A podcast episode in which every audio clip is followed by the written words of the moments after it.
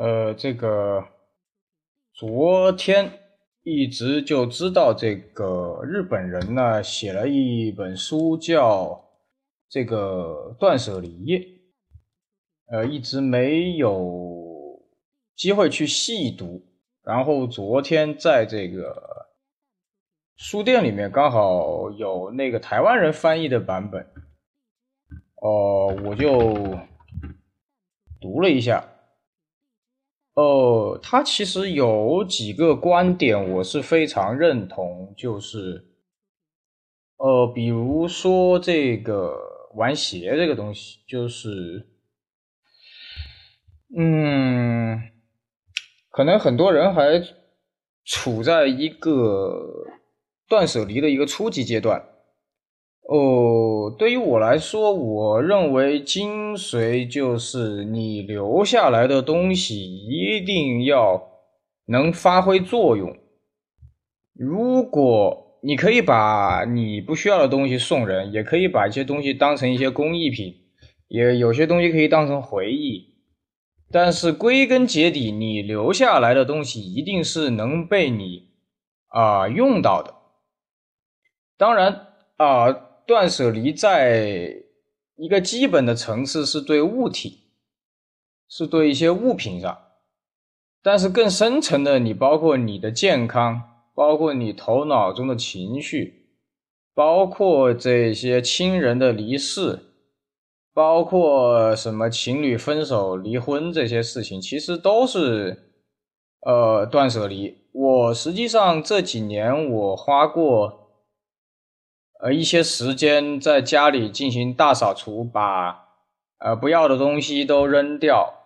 然后，实际上我是今天扔了好多厨房里的一些东西，就是比如说一些碗啊，一些一些袋子啊。你就是说它确实是有用，它确实是个物品，但是我用不完，有些都是新的，我也一辈子可能用不到它。他又占我的位置，我厨房的柜子都被他塞满了，所以干脆今天就一次性全部呃拿出去，呃给那些我们大陆叫捡破烂的吧，包括电扇，包括几年之前买的电扇，我一直嫌它很吵，然后线太短，然后一直就是因为有个电扇，所以没法再买新的，所以干脆把那个电扇也也拿出去了，送人算了。